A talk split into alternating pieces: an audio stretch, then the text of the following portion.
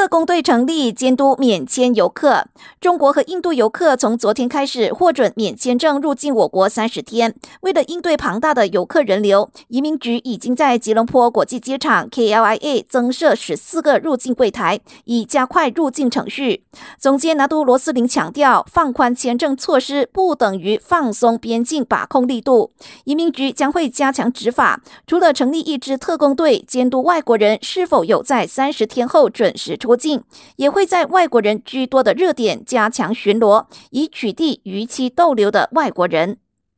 针对有一百二十万名中国人被指在入境我国后就不曾离境，罗斯林表示，移民局已经成立另一支特工队来调查，整合逾期逗留的所有外籍人士数据，预计一到两个月后就有结果。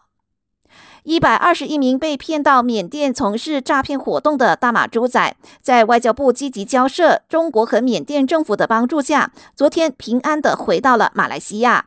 在这群受害者中，八成都是华裔。整个拯救行动花了五十万令吉，全由政府支付。体坛新闻：热刺后卫戴尔和球队现有的合同明年夏天就到期，这意味着本赛季结束后他可以自由转会。据说戴尔倾向回到自己长大的地方——葡萄牙踢球。